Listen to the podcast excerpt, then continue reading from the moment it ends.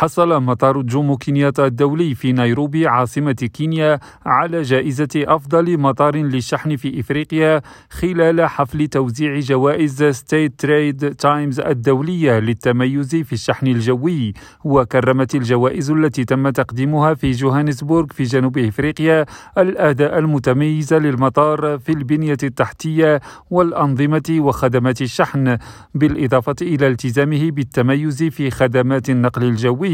واستثمرت هيئة المطارات الكينية في السنوات الأخيرة بشكل كبير في البنية التحتية وأنظمة مطار جومو كينياتا من خلال الشراكات بين القطاعين العام والخاص ما جعله المطار المفضل للتعامل مع المواد سريعة التلف.